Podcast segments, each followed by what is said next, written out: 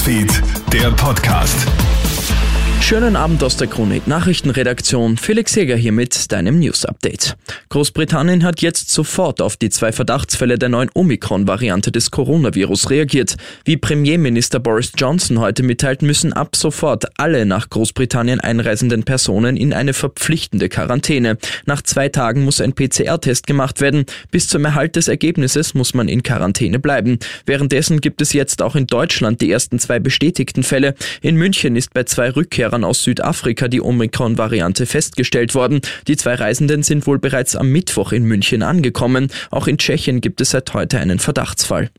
In Graz haben heute Nachmittag etwa 30.000 Menschen an einer Demo gegen die Corona-Maßnahmen teilgenommen. Im Gegensatz zu der Demo in Wien ist die Kundgebung weitestgehend friedlich verlaufen. Trotzdem musste die Polizei aber immer wieder Strafen verhängen, vor allem weil oftmals die geltende Maskenpflicht nicht eingehalten worden ist. Auch in Klagenfurt haben etwa 6.000 Menschen an einer Corona-Demo teilgenommen. Jeder dritte Mann würde für seine Herzdame auf Fleisch verzichten. Das zeigt eine aktuelle Parship-Studie. Jeder zweite befragte Mann sagt, dass er seiner Partnerin zuliebe seine Ernährungsgewohnheiten ändern würde. Ein Drittel würde der Liebe wegen sogar auf Steak, Schnitzel und Bratwurst verzichten. Parship-Psychologin Caroline Erb. Die würden wirklich hier einer Frau zuliebe die Ernährungsgewohnheiten ändern, sich darauf einstellen, während hier die Single-Frauen da eher klarer sind und ihr Programm sozusagen, was die Ernährung betrifft, äh, nicht so gerne ändern. Also da setzt man sich ein bisschen vielleicht anders mit dem Thema auseinander.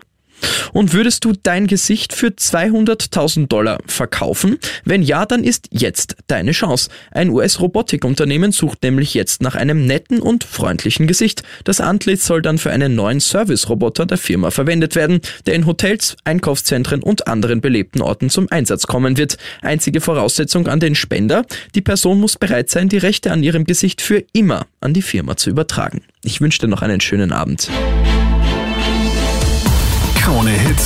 Newsfeed, der Podcast.